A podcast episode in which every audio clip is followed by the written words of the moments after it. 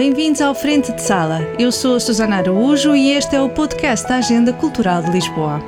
Neste episódio estaremos à conversa com Mísia para conhecer Animal Sentimental, o seu novo projeto multidisciplinar.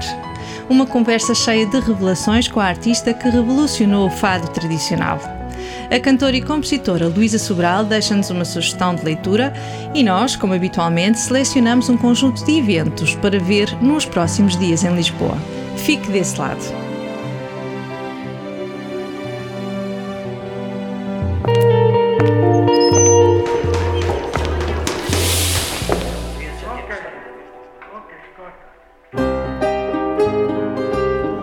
Sentimental é um projeto multidisciplinar que percorre a vida e os 30 anos de carreira discográfica de Mísia, uma das mais inovadoras e ousadas artistas do fado.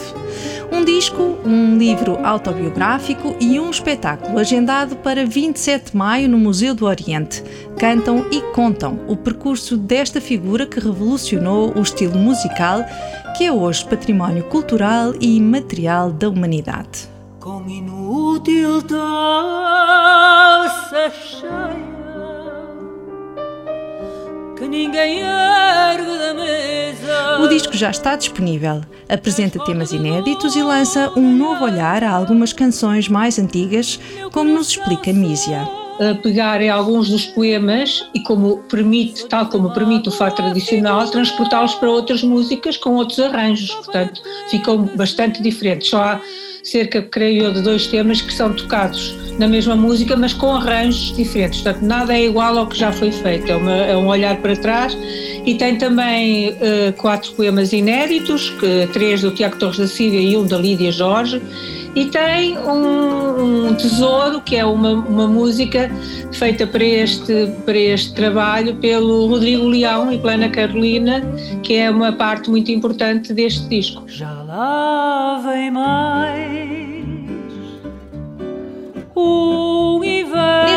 Projeto, Mísia continua ao lado dos seus músicos de sempre e recorre aos arranjos e à direção musical de Ricardo Dias, que assumiu essa função nos primeiros discos de sucesso da cantora. Mas há outros dois nomes essenciais à sonoridade de Animal Sentimental o produtor e o engenheiro musical, que foi um alemão chamado Wolf Dieter Karwatki, que trabalhou durante anos e anos na Deutsche Grammophon, é responsável por grandes uh, projetos clássicos e que tem vários, seis ou sete Grammys em, em seu nome e que gravamos que, que, que, eu aprendi imenso com esta maneira de gravar, gravamos de uma maneira especial, todos juntos, todos desde o princípio ao fim. Ele conseguiu gravar uma coisa excepcional, que é o primeiro disco em que eu ouço isto, o som da sala. O som da sala parece um outro instrumento. E também, muito importante, a minha parceria, a minha colaboração e a minha cumplicidade com Fabrizio Romano, que é um músico napolitano, que foi o, o, o produtor dos últimos três discos anteriores a este. Vou pedir-te um coração, o meu caiu-me no chão e quebrou-se em mil pedaços. A escolha dos temas que integram o disco foi bastante criteriosa, já que há uma ligação entre as canções e os episódios relatados no livro. Cada tema está indexado a um capítulo do livro. Portanto, tem que ter uma relação com o que se fala no livro, por exemplo, não é?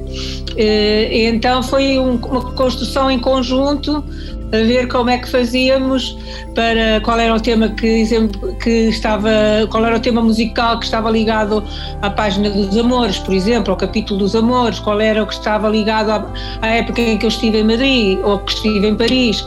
Portanto, eh, também os temas musicais foram um bocadinho empurrados e organizados segundo essa seleção.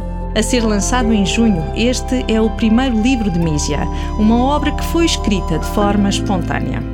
Eu escrevi sem plano de escrita, escrevi ao fio da consciência Portanto, conforme foram temas que me foram apetecendo falar deles, mas nunca desde a ferida aberta, digamos. Nunca, não é um livro de vinganças, nem de ajuste de contas, nem de dramas suculentos que vão incitar o voyeurismo, não. É um livro escrito, eu digo que o animal sentimental é como um lago, portanto, é lisinho, um lago, mas por baixo está a escuridão e a profundidade. O livro é um mergulho nessa escuridão e no ser complexo que é Mísia abre o caminho até à intimidade da artista.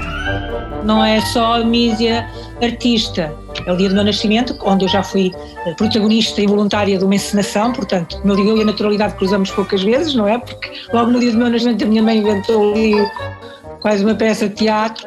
E sou filha e neta de artistas, portanto, este mundo da farândula, eu costumo dizer que sou metade Manuel de Oliveira, metade Almodóvar.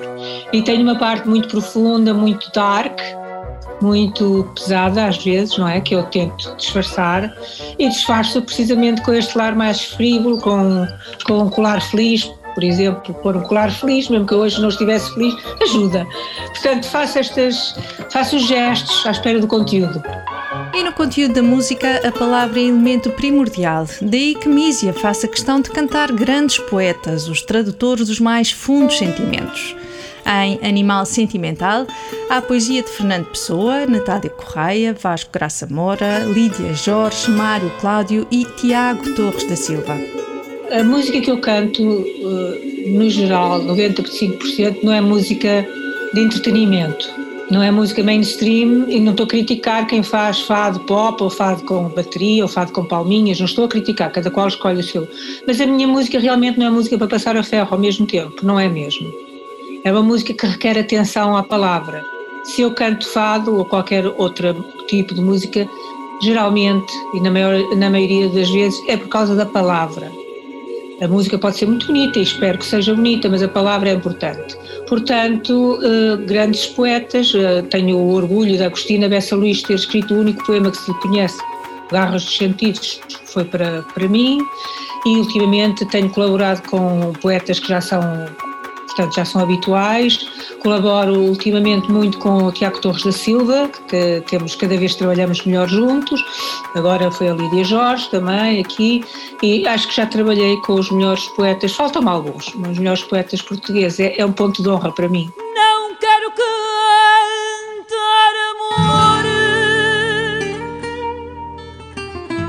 o amor são passos perdidos não quero cantar. O concerto de apresentação é já no dia 27 de maio no Museu do Oriente, um espetáculo diferente do habitual.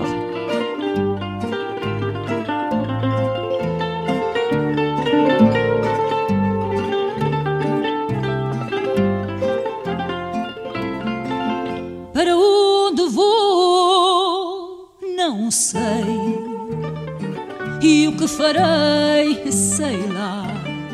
Só sei que me encontrei e que eu sou eu enfim. Vai ser eh, muito especial, porque pela primeira vez eu sempre fiz tudo eu sozinha. Eu costumo dizer, punha o selo na carta, varria ao palco, cozia a bainha. É, é, são metáforas, não é? Não é bem assim, mas fazia tudo eu sozinha. Se tivesse êxito, o mérito era meu, se não tivesse, a culpa era minha. Foi sempre, foi sempre muito independente nestas coisas, porque ao princípio também ninguém me aceitou em grupo nenhum, não é? Portanto, eu disse, então agora já fico sozinha. Mas agora, pela primeira vez, eh, pedimos, convidamos o Tiago Torres da Silva para fazer a dramaturgia e a direção deste concerto. E vai ser um, um espetáculo eh, que até a mim me vai surpreender, vai ser diferente dos outros, das fórmulas dos meus espetáculos até agora. Hoje, uma nova geração de artistas continua a experimentar fora dos cânones do fado. Seguem um caminho que Mísia começou a percorrer em 1991, numa altura em que para muitos o fado era intocável. Uma ousadia que não foi mais do que ser fiel a si própria, mesmo que essa honestidade lhe tenha trazido alguns dissabores. A única coisa que eu fiz, e fiz muito acerrimamente, muito convencida, era as coisas à minha maneira. Porque eu tinha uma visão daquilo que eu queria fazer. Quando eu regressei de Barcelona e de Madrid para aqui, é porque eu queria trabalhar diretamente com os autores portugueses, com os escritores. E era uma altura em que o fado não tinha muitas, algumas exceções, claro, não tinha muito prestígio nem cultural, nem comercial, não vendia, ainda estava colado ao estigma da Revolução e do 25 de Abril. Portanto, não, não era um momento, era mesmo um momento errado para cantar fado e para gravar fado. Cheio de penas,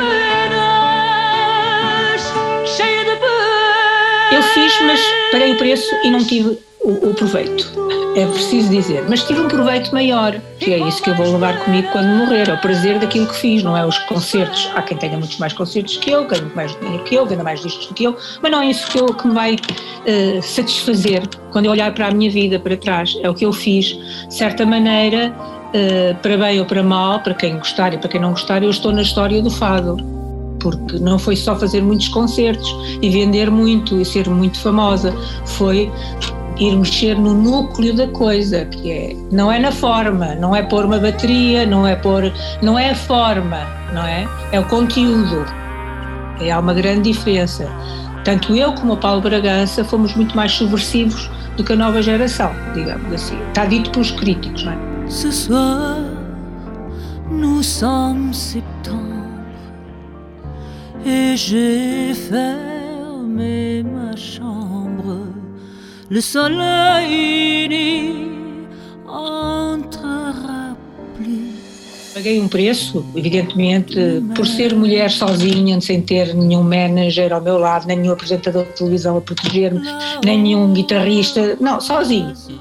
Ouvi os insultos maiores que alguém pode eh, ver. Vi o Coliseu dos Recreios em Lisboa inteiro a insultar-me uma vez que lá fui cantar na noite do Fábio, inteiro, sabe o que é? Violência.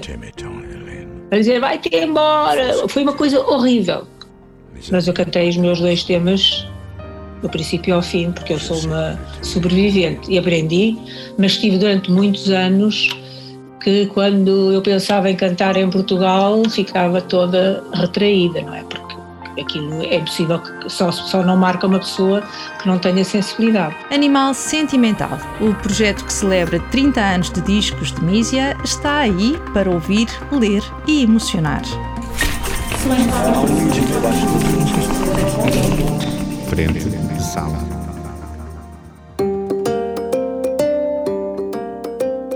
Cantora, compositora e autora do podcast O Avesso da Canção. A sugestão cultural deste episódio é da autoria de Luísa Sobral. A minha sugestão cultural é o livro Lá Onde o Vento Chora, uh, talvez por ter sido um dos últimos que eu li, mas foi um livro que eu gostei muito. Tem uma parte visual muito presente, nós acabamos por imaginar mesmo, mesmo aquele, aquele sítio. Tem uma parte também muito bonita de um, de natureza, de, da natureza e de conhecermos um bocadinho melhor, pelo menos para mim, uh, algo que eu desconhecia, que era a vida no pântano, a vida selvagem no pântano. E, e, tem uma história muito bonita e que é triste, mas ao mesmo tempo consegue, nós acabamos o livro e não sentimos que foi um livro triste, foi um livro bonito. E então, uh, e é pequenino, é muito fácil de ler.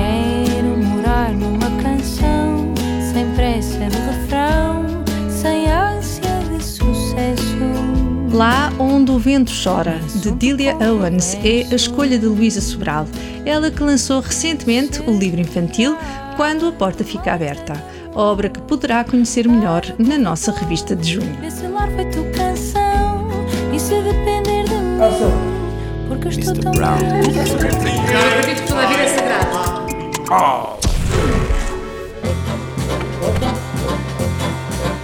Como sempre, terminamos este episódio com algumas sugestões para os próximos dias. Na Culturgest, nos dias 2, 3 e 4 de junho, o coreógrafo brasileiro Bruno Beltrão, que tem revolucionado a dança hip hop, apresenta Nova Criação, um espetáculo de dança híbrida com a energia contagiante do grupo de rua. Malandragem moderna que dá esse tom no rolê. A exposição Abstrato, Branco, Tóxico e Volátil reúne no Museu Coleção Berardo um conjunto de trabalhos que marcaram a carreira de Julião Sarmento, um dos artistas plásticos portugueses de maior projeção e autor de uma obra que passou pela fotografia, pintura, colagem, desenho, escultura, performance e filme. Na realidade, enquanto artista, o que eu quero é, eu quero dizer qualquer coisa. Agora, a maneira como isto se diz é que pode variar consoante os mídias utilizados. Museu de Lisboa, Palácio Pimenta, tem uma nova exposição, Machado Castro em Lisboa, o Laboratório de Escultura. conta a história complexa da estátua equestre de Dom José, que ainda hoje marca o centro da principal praça da cidade, e revisita a ampla produção artística deixada na capital por esta figura tão carismática quanto polémica. Na música, os You Can't Win de Charlie Brown estão de volta aos discos e no dia 4 de junho apresentam o um novo trabalho Ambar, no grande auditório do CCB um registro de canções escritas e cantadas inteiramente em português.